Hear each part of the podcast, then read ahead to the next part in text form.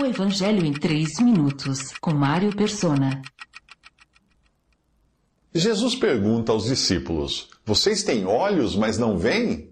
Isso em Marcos 8,18. Apesar de andarem com Jesus, eles ainda não entendem quem ele realmente é. Os fariseus que exigiram de Jesus um sinal do céu estavam apenas começando a sua campanha de ódio mortal contra o Filho de Deus.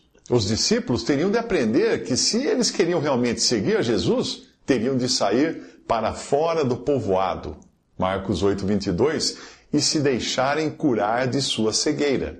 Sim, pois apesar de terem olhos, eles não estavam enxergando perfeitamente. E para reforçar a lição, Jesus fará uma demonstração prática.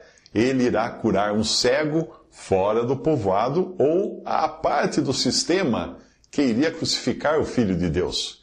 Se você não entender as dispensações, irá perder muito do que o Espírito Santo quer ensinar aqui.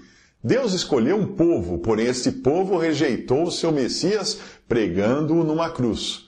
A partir daí, Deus iria olhar para os gentios, e Jesus já apresentava algumas pistas disso nos relatos dos evangelhos. Mas não é dos gentios que iriam compor o corpo de Cristo, a igreja, que os evangelhos falam diretamente. Eles falam dos gentios que serão abençoados no futuro com os judeus na terra, não no céu. Exceto pelas menções nos capítulos 16 e 18 de Mateus, a verdade da igreja permaneceria oculta até ela ser criada no capítulo 2 de Atos.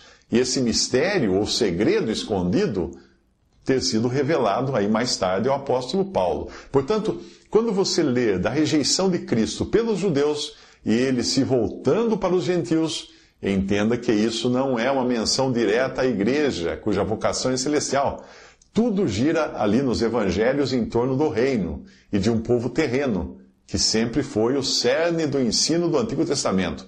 Nele encontramos Deus tratando com o homem natural e prometendo a ele benefícios terrenos de paz, saúde e prosperidade. Essas promessas não foram feitas à igreja, foram feitas a Israel e às nações na terra. Elas nada têm a ver com o céu.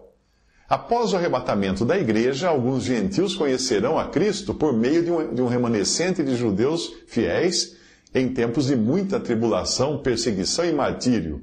Esse remanescente pode ser visto em figura nos discípulos que andavam com o Senhor, quando o mundo em geral já o tinha rejeitado.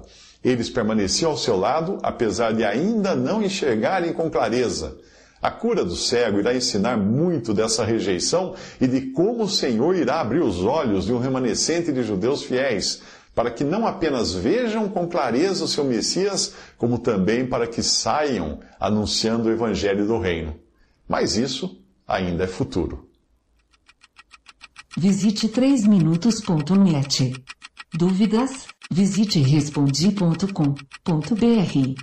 Adquira os livros ou baixe o e-book também para Android e iPhone.